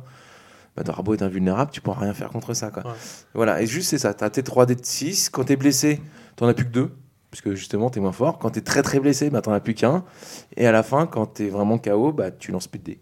Voilà. Il y, a- il y a aussi le, enfin, les 3d6 plus le dé de radium. Ouais, Ah, il y a le radium ouais. qui permet de multiplier par deux, mais ça, je pense que c'est vraiment un détail euh, technique pour liste. C'est pas vraiment le. Donc en fait, les règles, euh, je crois qu'en 5 minutes, vraiment, euh, chrono, quand tu as la fiche sous les yeux, tu as compris. Il y a pas, il y a pas- Ouais. La création de perso est un peu plus longue, parce qu'elle passe par vraiment plusieurs phases de, de- de création. Mais euh, finalement, elle, elle est pas, enfin pour la décrire rapidement, elle est pas idiote du tout en fait, parce qu'elle permet de faire ton background au fur et à mesure de la création en fait. Voilà, t'as tes points forts. On sait que tu es un beau gosse intelligent, mais que t'es pas très costaud. Que t'as eu, euh, voilà, t'as fait quelques années en politique et qu'après t'es rentré dans l'armée. Voilà, donc, Voilà, donc là, ça va donner voilà, toute que ton personne n'a profession. fait, Voilà. Que tu as pu t'entraîner au combat au sabre parce que tu adores juste le sabre. Tu sais pas te battre spécialement à l'épée, enfin à l'épée, aux armes blanches, mais le sabre, euh, voilà, tu as fait des cours parce que tu es un champion du monde. Et si tu as des ressources ou des pouvoirs. C'est-à-dire si tu as le manoir Wayne avec euh, un majordome qui sait tout faire et une belle bagnole, ou si tu as, bah, comme je disais, un rayon de la mort, un pouvoir de régénération ou quoi que ce soit. Ouais, Ketrus? Ouais, du, du coup, t'es pas un héros en devenir, t'es déjà quelqu'un euh, qui, qui a déjà T'es pas un héros, t'es quelqu'un qui a Euh, des pardon. possibilités de devenir un héros. C'est bien la différence. Ah en d'accord, fait. parce que d'accord, parce que quand tu disais justement, Alors, tu peux avoir fait le justicier euh, tu sais, qui se déguise en chauve-souris et qui va euh, taper des gens dans son petit village Je parce qu'ils sont méchants. Ouais. Mais voilà, après, en fait, c'est le MJ qui va te faire rentrer dans des vraies histoires qui ont plus de portée que juste, bah, justement, empêcher les cambrioleurs de, de Et, une et- banque. et justement, ce côté mélancolique fin d'une époque, c'est quelque chose qui va vraiment driver ta campagne ou c'est euh, quelque chose que tu vas. Est-ce que c'est une ambiance qu'on va avoir euh, comme on peut avoir une, une- une ambiance d'angoisse euh, dans Toulouse, tu vois, au genre de truc. Est-ce que ça, c'est vraiment quelque chose qui va envelopper euh, les joueurs et qui va, qui va amener euh, vers un scénario ou- Alors ça, pour en revenir à la bande dessinée, en fait, c'est parce que tu es obligé de le faire. Parce qu'il y a, il y a une fin dans, dans- dans la BD qui est assez particulière, justement. C'est ce qui la rend formidable. Et donc, tu as cet esprit-là qui, qui- qui te bloque un peu pour la suite. Je veux dire, le jeu n'est pas fait pour jouer à... euh, Tu peux pas jouer dans les années 60, c'est mort. Tu peux pas aller jusque-là en fait. On pourrait jouer dans les années 50, Ouais. par exemple. J'y ai pensé par rapport au nucléaire, etc. Tu vois, les soucoupes volantes. Ouais, mais c'est plus. Tu euh, pourrais l'adapter. Bah, en fait, il y aurait eu la Ligue des, euh, des Gentlemen Extraordinaires, il y aurait euh, la Brigade Chimérique, il y aurait les années 50. Mais tu vas pas jouer pendant la Deuxième Guerre mondiale. Il y a une limite. Le Mm. jeu doit s'arrêter avant, en fait. Mm. Après, tu peux l'adapter, bien sûr, mais voilà, la BD est pas faite pour aller pendant la guerre. La BD, c'est avant la guerre. Qu'est-ce qui se passe avant la guerre? Ouais, Tu vois, il y a une espèce de chape de. Mais t'es pas obligé d'intégrer. On a fait des parties qui sont passées en Asie ou qui n'avaient rien à voir avec des légendes, euh, des légendes birmanes, etc. Enfin, tu vois. Oui, c'est- bah, on a même joué sur la Lune hein, pour le coup. oui, oui, aussi, voilà. Oui. Oui, mais c'est possible parce que Jules Verne, voilà. Parce que le radium, parce que le Enfin, radium, Radium et Jules Verne. Ah, tu peux, tu peux jouer au centre de la Terre alors. Ah, complètement, ouais. c'est un scénario tout à fait, bien sûr. Ah Ouais, ouais, c'est ce complètement serait même euh, très très bon. hein. Donc, rapide conclusion. Donc, comme l'on, toi, tu connais la BD, donc tu conseilles, j'imagine, ne serait-ce que l'univers. L'univers est, vraiment fabuleux, euh, même pour, enfin, pour ceux qui euh, découvrent l'univers, c'est vraiment génial. Et le travail qui a été fait pour l'en- l'encyclopédie, qui est le premier bouquin euh, du jeu de rôle, est vraiment excellent, Euh, y compris pour les gens qui n'aiment que la bande dessinée. Oui, parce que pour le coup, on l'a pas dit, mais on peut, enfin, tu l'as plus ou moins dit au début, mais on peut lire le jeu de rôle en tant que tel, ne serait-ce que la Ouais. partie monde, et pas forcément jouer derrière, parce que la partie euh, background est juste fantastique en fait. Elle Ouais, est super. fait, ouais. Euh, Waz, ça te donne envie ou pas? Oui, ça me donne, ça me donne carrément envie. Et puis, euh, je crois qu'on va commencer ensemble avec Gobelin, parce que si avec tout ça, il a pas envie de se mettre au jeu de Ah rôle, moi je comprends pas. Ah, et putain, le, la- le piège, il se trappe. C'est un troll, c'est ça. Euh, oui, oui, moi j'adore la BD, je suis en train de la relire d'ailleurs. D'accord. Et parce que j'ai acheté les, les trois tomes de- du jeu de rôle. D'accord, direct, Voilà. un stand-by. Bah, parce qu'il y avait une offre en fait. Mais, sur le dit bazar. mais, mais ouais, j'adore cette BD, euh, je reprends un plaisir fou à la relire. Et du coup, là j'ai encore plus envie de la finir pour commencer l'encyclopédie et puis faire une partie. Quoi. Je rajoute mon grain de sable parce que c'est une BD pour laquelle j'ai vraiment un coup de cœur depuis que je l'ai, je l'ai, je l'ai eu entre les mains il y a, il y a un peu plus d'un an maintenant. Euh, j'en avais même fait une chronique dans, enfin, je fais la petite pub au passage dans, Comic House- Comics Outcast parce qu'on parle de comics et c'est d'une certaine façon pour moi du comics. Euh, c'est un jeu qui vaut le coup largement mais qui est juste fantastique quand on a compris la BD et ce à quoi l'amener et avec une fin fantastique. Donc c'est un jeu 100%, 100% coup de cœur pour moi aussi. Voilà, merci, euh, merci à vous deux, merci à Satan, merci à Gomelon pour, pour cette chronique longue mais super intéressante et super motivante en tout cas. On va passer la parole à euh, Oaz qui va nous parler de la balade du géaniste avec les noces de Belle. Mais qu'est-ce que c'est les noces de Belle, Oaz Alors on commence comme ça, direct. Vas-y, cache. Je te lance, Euh, je, je te lance dedans de grand plongeon. Eh ben, tu vois, je suis toujours un petit peu timide pour sauter, donc évidemment, on va vous parler euh, GN, GN jeu de rôle, Voilà, grandeur nature. Euh, voilà, on, on aura l'occasion certainement, puisque, puisque Zef me l'a promis, à force de le, de le tanner, on aura l'occasion certainement plus tard de faire un, un sujet un petit peu plus de fond, une émission même un petit peu plus euh, adaptée, euh, On, a pas, discuté. voilà, discuter de GN, mais je lui mets là, comme ça il pourra pas me dire non.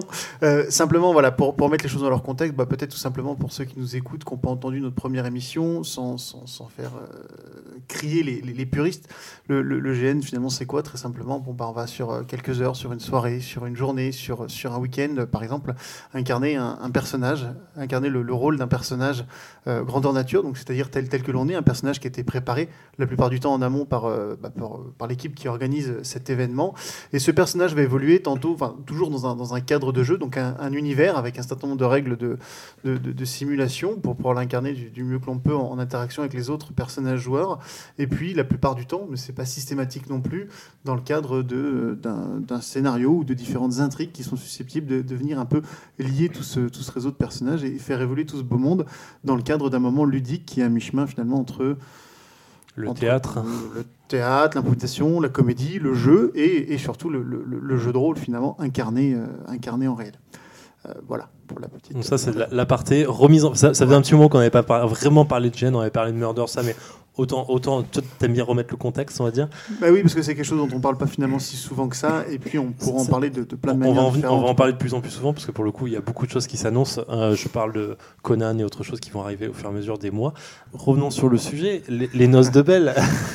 Alors, on, on a eu la, on a eu la chance d'être invité au, au début du mois d'avril sur un, sur un, un jeu, hein, on appelle ça comme ça, Euh, un jeu dans un univers un petit peu particulier qui était organisé par une association euh, qui, euh, qui finalement se, se lançait un petit peu dans le dans ce milieu de l'organisation du jeu de rôle grandeur nature, un jeu quoi, un jeu contemporain fantastique, je sais pas si on peut dire comme ça pour vous situer un petit, peu, mal, ouais. un petit peu le cadre, euh, pour vous poser le, le- le- le thème de l'univers, bah, on est de nos jours et euh, bah, dans le monde c'est un peu une, finalement une uchronie aussi, je sais pas si on peut, on dire ça comme ça.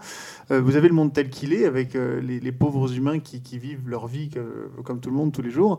Et puis, parmi eux, continuent à exister des personnages. Des personnages qui sont directement tirés de la littérature. C'est-à-dire que vous pourrez, euh, au sein d'une société qui est cachée à la face des humains aujourd'hui, autour de nous, susceptible d'évoluer, euh, des gens tirés des personnages de romans médiévaux, des gens tirés de séries euh, télé modernes qui ont fonctionné, des gens tirés de films d'époque ou de films un petit peu plus récents, des gens tirés, enfin, des gens, quand je dis des gens, c'est des personnages qui vont être tirés de comics, etc. Vous avez rencontré Derek Non. Ah, ça, aurait été, ça aurait été marrant. Et le, bon, l'idée derrière tout ça, donc vous avez compris comment ça fonctionnait. Voilà, ce, ce sont des personnages, des personnages de l'imaginaire collectif, et ces personnages sont d'autant plus vivants et puissants qu'ils ont de songeurs à leur service. Ouais. Alors qu'est-ce que c'est les songeurs? Bah, C'est finalement les humains qui, dans l'imaginaire collectif, vont penser, vont plébisciter la renommée d'un personnage, et c'est cette renommée qui va faire que ces fameux personnages que l'on appelle des égrégores vont vivre ou vont disparaître. Je, Le je vois- je vois Gomelon ça. qui fait une tête bizarre. Vas-y, dis-le, Gomelon, dis-le. Ça, ça ressemble, ça ressemble à un comics qui s'appelle Fable. Complètement. C'est le, le- le- le grand thème euh, contemporain. Quoi. Tout à fait. C'est- finalement, ça s'adapte à pas mal de situations. C'est assez léger et intriguant en même temps parce qu'on peut faire tout un tas de choses derrière. Bon voilà, c'est sur fond un petit peu de, société secrète puisque ces égrégores là, on peut pas tout dire, mais ces égrégores là finalement euh, existent euh, au nez et à la barbe des humains. Ces égrégores là, ces égrégores là ne veulent pas être démasqués. Donc certains travaillent, d'autres ne travaillent pas. Certains sont fondus dans la vie de tous les jours, d'autres au contraire s'en cachent complètement et ont tendance à fonctionner en vase clos. Voilà. Finalement, c'est assez classique, mais assez original pour un, un jeu de rôle grandeur nature. Et c'est là-dedans qu'on a eu la chance d'être immergé pendant tout un week-end euh, dans, ce, dans cet univers autour des. Je vous le dis, on, on peut le dire, hein, sur le Oh, sur le vidéo, hein. autour des. Finalement, l'événement qui nous a réunis tous euh, en termes de jeu, le scénario, c'était les noces, les noces d'une de ces égrégores, euh, d'une égrégore connue qui s'appelait Belle Bourgeois. Ouais, donc la, la- la fameuse belle de la Belle et la Bête. Exactement, et qui réunissait tout un tas de tout un tas d'ouailles autour d'elle pour pour voilà pour une, pour une soirée qui, qui débutait là-dessus. Elle s'est mariée avec la bête? Non, non, mais en fait, dans, l'histoire, ils se sont séparés. Enfin, dans l'histoire du jeu, ils se sont séparés. Je ne sais même plus pourquoi d'ailleurs, mais il y a un truc. Et Belle euh, avait. euh, on, on peut raconter le truc parce que de toute façon, le jeu est passé. va- le, le, le gène ne va pas être rejoué puisque c'était l'épisode 2 en fait. Voilà, je je bon, je, je sais pas si ça a grand intérêt d'aller dans tous les détails scénaristiques, mais oui, grosso modo, elle a retrouvé chaussure à son pied parmi les égrégores et en découle tout un tas de, de, de, de- de péripéties. Donc vous avez vous avez des, des invités aussi variés en termes de personnages que donc Belle Bourgeois, James Moriarty, la Dame du Lac, euh, Renly Baratheon, Lily Potter, euh, qui j'oublie, il y, en a- il y en avait beaucoup. Oui. Voilà. Euh, bah, il y avait, euh, il y avait surtout euh, les, les, les dieux égyptiens. Il y avait, en fait, ils mélangent Bastet. vraiment tout l'univers. Bastet, voilà, exactement.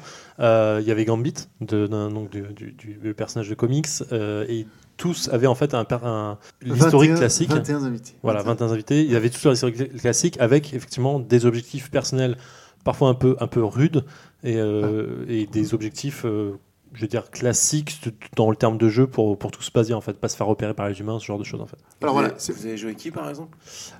Euh, Oaz Alors, me concernant, dans le personnage, tu veux dire? Ouais, ouais. Alors moi j'interprétais euh, une version moderne de, de, de Renly Baratheon, d'accord, qui, euh, qui était fondue au milieu de tout ça.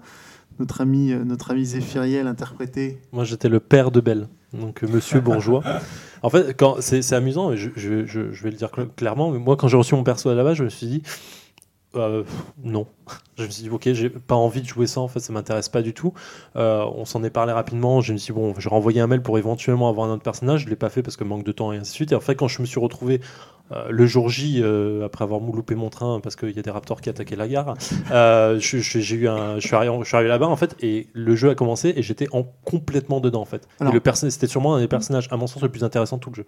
Alors justement, avant de rentrer dans les intrigues, deux choses en termes de cadre de jeu, puisque le jeu de rôle grandeur nature, ça peut se jouer dans, dans- dans différents cadres. Au cas particulier, il y avait un hôtel, un hôtel, euh, un hôtel milieu de siècle, hein, qui avait été Ouais. privatisé dans, dans le sud de la France et qui permettait d'accueillir durant tout le week-end de jeu bah, les différents joueurs qui incarnent des personnages dans les phases de jeu, comme avec les chambres qui étaient directement intégrées finalement dans l'hôtel et dans l'espace de jeu, enfin tout ce qu'on peut connaître d'un hôtel. Donc finalement, voilà, on a vécu en vase clos pendant l'espace de, quelques heures sur ce week-end pour faire ce jeu-là. Et ce qui était intéressant finalement, en- en- avant de commencer, c'était de- d'essayer de, voir comment est-ce que cette alchimie pourrait prendre avec des personnages qui sont aussi différents, qui sont, vous vous le doutez bien, puisque c'est des personnages tirés de l'imaginaire commun, dotés d'un certain nombre de pouvoirs, et qui sont pourtant là pour faire quelque chose de bah, terriblement, euh, terriblement humain et pragmatique, c'est-à-dire un mariage, un mariage tout ce qui est plus classique. Et donc voilà, le petit, avant de rentrer dans le petit...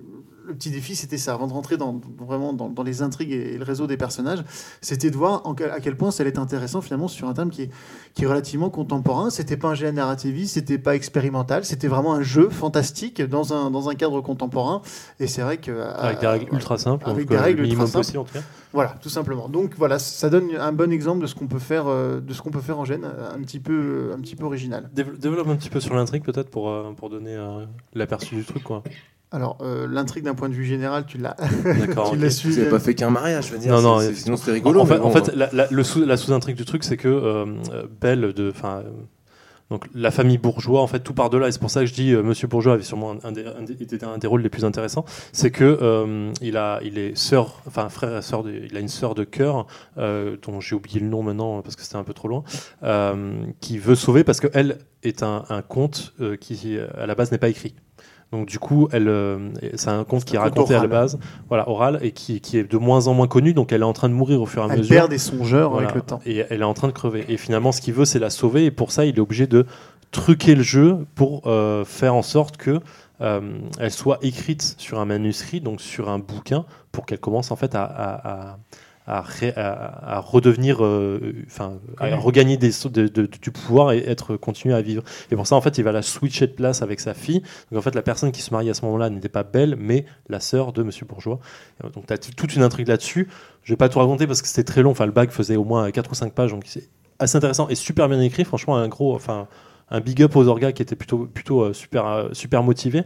Et euh, derrière tout ça, tu avais d'autres intrigues avec Moriarty qui avait aussi son plan derrière et ainsi de suite. Donc tu avais tout un, un côté là-dessus avec ce qu'ils appelaient le bureau des songes, qui était le bureau du contrôle des, des égrégores pour savoir s'ils débordaient pas, où est-ce qu'ils devaient aller, pourquoi ils devaient pas faire ça et ainsi de suite. Voilà, si vous entendez parler de leur univers, ils auraient tenté plus de choses à raconter. Ouais, je pense aussi, dit, ouais. le, bureau des songes, c'est l'organisme au sein des égrégores bah, qui va contrôler finalement que tout se passe bien, qui va préserver leur manuscrit originel.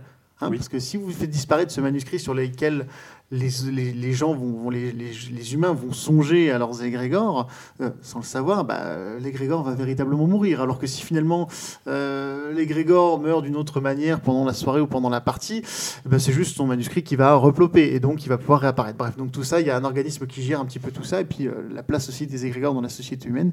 Et ça s'appelait effectivement le Bureau des Songes, qui Ouais. est également le nom de l'association. Voilà, pour revenir à ça.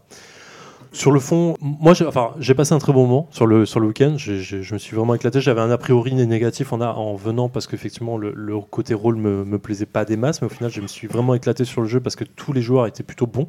Euh, j'ai passé un très bon moment. Le, niveau règles était, enfin, leurs règles étaient simplistes au maximum, ce qui faisait que ça, laissait 90% de place pour le RP, même 95%, je dirais. Euh, toi, ça a été un demi-teinte. Ouais, mais c'est- pas gratuit. Je veux dire, il, euh, le- une, une bonne équipe d'organisation. Mhm. C'est un thème qui était finalement euh, simple mais hyper piégeux pour que ça rende quelque chose. Et euh, c'est franchement, c'était- bien ficelé. Ils avaient des, des très bonnes idées, une bonne organisation. Des joueurs aussi qui étaient motivés. Et ça s'est plutôt bien passé parce qu'un un, un gène en huis clos à 20 personnes, bah, ça peut passer comme ça peut casser. Là, en l'occurrence, c'est plutôt bien passé. Après, voilà, moi, je, puisque j'ai tendance à théoriser un petit peu la façon dont ils construisent la chose, j'ai émis quelques critiques, c'est vrai, sur la construction des, du réseau de personnages. Et finalement, quand- en fait, il y a deux façons de faire du, y a deux façons de faire du, du jeu de rôle grandeur nature. C'est avec euh, des, enfin, des jeux, des jeux à intrigue ou des jeux qui sont plutôt sans intrigue. hein. Il y a les deux qui coexistent vraiment. C'est les deux grandes tendances en fait aujourd'hui. Et quand on fait un jeu à intrigue, bah, le problème c'est que ça peut être très prenant. Mais le, point névralgique, c'est l'équilibre de ces intrigues-là. Si vous voulez pas avoir des joueurs qui se retrouvent finalement en marge de, des intrigues qui sont les phénomènes moteurs de la partie, que ce soit l'intrigue principale ou des intrigues secondaires qui les concernent, bah, faut faire très attention à, l'équilibre de jeu qu'il peut y avoir entre tous les personnages. Et voilà, c'est un petit peu voilà, une petite- erreur de jeunesse là-dessus sur des intrigues, des branches scénaristiques qui ne se valaient pas tous en termes de poids. Et peut-être que le phénomène s'est amplifié aussi avec la façon dont les joueurs se sont engouffrés dans ces, différentes, euh, dans ces différents arcs scénaristiques. Et effectivement, voilà, on s'est retrouvé un petit, peu, euh, un petit peu court à certains moments. Non pas qu'on ne soit pas capable d'aller chercher du jeu, mais parce qu'effectivement, il y avait une- un tel poids de certaines intrigues, de certains arcs narratifs principaux qui, qui, Qui qui pesaient finalement sur occupaient tous les joueurs, enfin une, une majorité de joueurs, voilà, qui des petits défauts. J'ai pris un peu de recul par rapport à ça, et je tire quand même un, un grand coup de chapeau parce que c'était une une une soirée, c'était un un week-end qui était finalement euh, bah, captivant, captivant. Ils ont promis de faire une suite, ça c'est parti d'un délire à eux. Ils ont mis sans musique et je crois qu'au-delà de ça, ce qu'on peut ce qu'on peut euh, plébisciter, féliciter, c'est que bah, c'est un groupe de, bon, ils ont de l'expérience. hein. Il y en a qui ont de l'expérience en gêne, mais c'est comme un groupe de jeunes qui ont euh, bah, véritablement euh, mis leurs couilles sur le tapis, sorti leurs idées de leur tête et créé quelque chose qui, finalement tenait la route et qui était qui était juste chouette quoi. Ouais, clairement, ouais. C'est pas. Enfin, moi, moi encore une fois, j'ai passé un super moment. J'étais ultra étonné de en fait toute l'organisation qu'il y avait en termes de d'orga pur et dur, hein, pas en termes de jeu, mais vraiment voilà la, privatisation de l'hôtel, euh, tout tout était vraiment mis à disposition. euh, les salles étaient vraiment décorées. Il y avait plein de détails qui étaient des petits points de détail, mais qui étaient vraiment vraiment super intéressants en termes de costumes. Tout tout, tout le monde avait fait un effort vraiment particulier. Donc c'était euh, super super ambiance. C'est le le genre de jeu sur lequel tu as toute l'ambiance qui joue énormément en fait. Et si il y a un truc qui est loupé là-dessus, bah, ça te sort complètement du truc. Et là, pour le moment, à partir du moment où on a dit go en termes de jeu, j'y étais. Quoi. Et puis ça a drainé des joueurs, pour prendre un peu de recul, pour ceux qui nous écoutent, des joueurs de, dire de, de 20, un peu plus de 40 piges, des joueurs qui venaient de Paris, parce qu'il y a souvent des génistes qui viennent de Paris, mais de l'Est aussi, mais du Sud de la France également. Et ça fait un petit melting pot de gens qui n'ont pas forcément tout le temps l'habitude de jouer ensemble. Et, et ça, c'était chouette de faire le déplacement aussi pour ça, pour voir. On est voilà, on était, on était ni sur un truc élitiste, ni sur un truc complètement fun. On était, on était vraiment au milieu des deux, et c'était, euh, c'était plutôt une super expérience. Euh, Ketrus, à écouter comme ça, ça te, ça te motive ou pas du tout ce, ce type de jeu ou euh, S'il y a un troisième épisode, est-ce qu'on t'invite dessus ou pas? Mais oui, le, le sujet avait l'air euh, avait l'air intéressant. C'est pas, c'est pas facile de s'imaginer ce que vous avez joué. D'ailleurs, ça a duré combien de temps? Euh, Un peu plus de 24 heures, si j'ai pas de conneries. On a joué du. On a, le jeu a commencé à 14, 14-15 heures. Et on a fini le lendemain à 10, euh, 10 heures. J'ai pas de bêtises, truc comme ça. Plutôt 20 heures. Ouais, 20 heures de jeu, grosso modo. D'accord, ok. Bon, de toute façon, je pense qu'il faut un peu tout essayer. non? Sachant, sachant que la, enfin, la nuit, euh, le jeu n'a pas arrêté de nuit en fait. Même la nuit, le jeu Ah, vous avez continuait. joué donc- toute la nuit? Vous avez pas dormi? Bah, si, si, hein, nous, moi, je, enfin, moi je vais me coucher assez, pas assez tôt. Je suis pas, au pool non plus, mais euh, je vais me coucher plus tôt que certains. Euh, je crois qu'il va être 3h du mat ou quelque chose comme ça pour me relever à peut-être 8h ou 9h. Et effectivement, euh, quand je me suis levé, il se passait encore énormément de trucs pendant la nuit et le jeu avait pas changé, mais euh, il y avait énormément d'actions importantes qui s'étaient passées. Et du coup, je me suis relevé en disant qu'est-ce que, What the fuck, qu'est-ce qui Et- se passe vraiment quoi. et du, et du coup, euh, vous aviez une chambre euh, qui Ouais. correspondait à votre rôle Non, non, non, moi je, dormais. moi, je- en- les, les chambres étaient en duo. Moi j'étais avec un autre personnage euh, qui n'avait rien à voir avec moi par Ah, ailleurs, mais c'était plus. euh, Mais c'était, c'était effectivement, euh, c'était effectivement en jeu jusqu'au bout des ongles si on le souhaitait. hein. Parce que les chambres, les chambres étaient cambriolables. Les chambres étaient cambriolables, on pouvait en jouer. Enfin, c'est vrai que c'était une immersion totale. Et euh, voilà. Non, mais je crois que pour, euh, pour, pour, pour clore le truc, moi, ce que je dirais, c'est que voilà, ça permet de goûter à quelque chose d'autre. C'est pas du post-apo, c'est pas du médiéval, c'est c'est c'est pas du romanesque, c'est encore quelque chose de c'est encore quelque chose du différent. Et voilà, c'est euh, c'est bien aussi de faire un peu la lumière sur sur ce genre d'initiative là parce que ça sort des sentiers battus. Go- Gomelon, non ton, ton premier gros GN à part... Gomelon a fait combien de murder euh, jusqu'à présent, Guilain Deux. Ça lui a déjà retourné la vie. Deux particulières. Bon, allez, on va. Oui, tu voulais Alors, une dernière chose Une dernière chose pour le, le côté un petit peu plus, euh, un petit peu plus euh, à la portée de tout le monde. Ce genre de jeu-là, dont on parle, bah voilà, ça se trouve principalement par des organisations qu'on peut, qu'on peut retrouver et rechercher sur, euh, tout simplement sur Facebook ou sur Internet Oui, pour s'inscrire, euh, voilà, tout simplement. Parce c'est plus simple de les trouver par Facebook voilà, on en parle entre nous, les gens qui nous écoutent et qui connaissent vont dire ah oui, ok, on voit ce que c'est, mais les gens qui connaissent pas vont dire mais comment ils s'inscrivent à des trucs comme ça, comment s'organiser, voilà. Il suffit de, de chercher, de se promener sur, sur Facebook pour ceux que ça intéresse, de taper GN ou Grandeur Nature et pour le coup vous aurez un paquet de résultats. Ouais. Est-ce que euh, on, on va enfin on, va en parler beaucoup plus de GN dans, les futures émissions, enfin au moins une fois par mois parce a, comme je disais au début de l'année, il y a beaucoup qui se sont déjà déroulés. Et sous toutes ses formes, rassurez-vous, on a va pas se focaliser uniquement sur un seul truc, on va vraiment essayer Ouais, d'ouvrir le débat. On va ouvrir le débat sur les, les trucs un peu bizarres même. Euh, et euh, là, là qu'est-ce que qu'est-ce que nous on a prévu? Enfin, toi, euh, Guil- euh, Sautan, toi, tu fais du Conan et euh, Et Nordland. ouais, Norland. Donc Et on va- Western à la fin de l'année. Voilà, et tu western. Euh, Gomelon, qu'est-ce que t'as? Non, ok, j'ai arrêté de troller. euh, Kétrus, qu'est-ce que t'as prévu toi, en, en GN Alors moi j'ai j'ai- j'ai Conan euh, fin juillet. aussi, J'ai d'accord un truc un peu spécial, euh, mi-GN, mi-baston médiéval en août en Italie. Après j'ai Nordland en août et euh, Western en Espagne euh. C'est bien, Norland, vous allez pouvoir nous en parler finalement. Vous serez au moins deux à, à avoir fait. Puis Oui, il y a, il y a plus- Aramello, je crois qu'il va En aussi. plus non? on y va en PNJ donc euh, ça va être, Ah, putain, Ça va être particulier. Mais non, Mélo, normalement, ne peut pas venir. D'accord, ok. Ouais. Euh, Est-ce que je te demande, Oise, ce que tu as prévu en GN ou est-ce qu'on on n'a pas 20 20 minutes devant nous T'as quoi? On, on- on l'a pas, on l'a pas. Je vais, je vais toucher à tout et je vais même faire du romanesque cette année, donc ça va être. D'accord, ok. Oise, pour le coup, a, a- a 52 GN prévus sur une semaine. Oui? Et moi, je suis en train d'écrire, enfin d'écrire une murder. Oh putain. Le- vous avez, vous avez- vous avez entendu ce le silence Ok, voilà, le, le monde va finir, tout va apparaître dans pas longtemps. Euh, le, le monde va s'écrouler là. Oui, là c'est fini. Non, l'écris pas ta merde. Euh, bah, merci à vous pour, euh, pour cette émission un peu plus longue, mais euh, qui était très très agréable. Et on a enfin pu voir tous les panels de jeux, euh, enfin sur, sur qu'on avait prévu à la base, c'est-à-dire voir du GN aussi. Euh, rapidement, je rappelle que la Ligue des joueurs ordinaires est une émission qui est produite par Radio Kawa, que je remercie tout particulièrement. Merci Inks et euh, pour, pour pour tout ça et puis tout, tout, tout le board de Radio Kawa que j'ai vu il y a pas très longtemps dans une émission un peu spéciale. Vous pouvez donc nous retrouver sur radiokawa.com dans la section vrac, je le dis tout le temps, mais aussi sur iTunes et tous les bons sites de téléchargement de podcasts. Euh, N'hésitez pas à revenir vers nous, faire, faites euh, nous part de vos idées, de vos envies, de vos avis euh, sur Radio Kawa directement dans les commentaires, sur Twitter, sur at Ligue des joueurs, mais aussi sur la page Facebook qui est administrée très bien par Ketrus et euh, Gomelon et je sais plus qui et Flowette aussi. Bon. Je fais un, un petit un petit aparté parce qu'on a eu des demandes directement pour des personnes qui voudraient venir parler avec nous au micro. C'est complètement possible évidemment. C'est dur à organiser parce qu'on a déjà du mal. Enfin, j'ai du mal à organiser correctement les choses. euh, euh, déjà ici, euh, j'ai l'impression de faire tout au dernier moment. Mais effectivement, euh, n'hésitez pas si vous si vous voulez venir parler de jeux. De toute façon, on aura d'autres invités qui vont venir parler de GN, de ce genre de choses. Et si on peut avoir aussi des invités de jeux de plateau, on, a plein de choses, plein d'idées en tête, plein de contacts. On commence à avoir du contact. On est super content. Et je vois euh, Waz qui veut Tous parler. ceux qui ont un studio d'enregistrement sur Paris. Oui, voilà, ça c'est un détail. C'est un détail. On est très bien chez Gomelon dans, au, au KB avec du whisky qui n'est pas sur la table. Je sais pas pourquoi d'ailleurs. Ok, merci tous, euh, merci à tous. Très bon mois. On se retrouve le mois prochain. Merci, ciao, ciao, salut, ciao. ciao. Bye bye.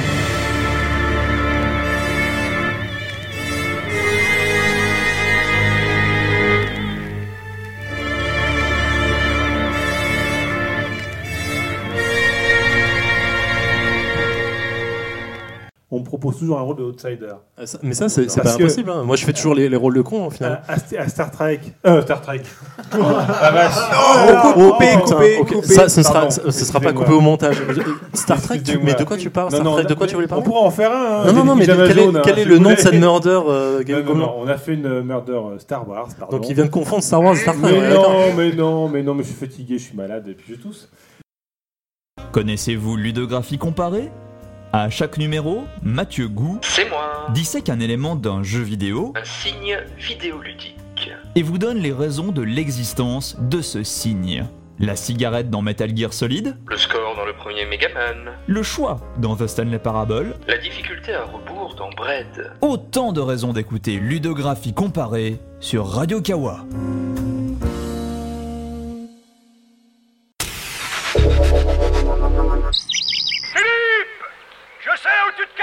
Oh là là, qu'est-ce qu'il est bien fait ce film. Je me demande bien comment ils peuvent faire ça. Eh dis donc Giboite, si tu veux tout savoir, écoute, y a plus de péloche, y a tout sur Cinoche et le monde de l'audiovisuel, avec des super chroniques, des super discussions et des super invités Giboite. Oh là là, Emmaël, où est-ce qu'on peut entendre ça? Fois par mois sur Radio Kawa, Giboite Allez Marcel. Au studio Il y a plus de péloche, le podcast sur le monde de l'audiovisuel. Présenté par Maël et Giboite Une fois par mois. sur Radio Kawa.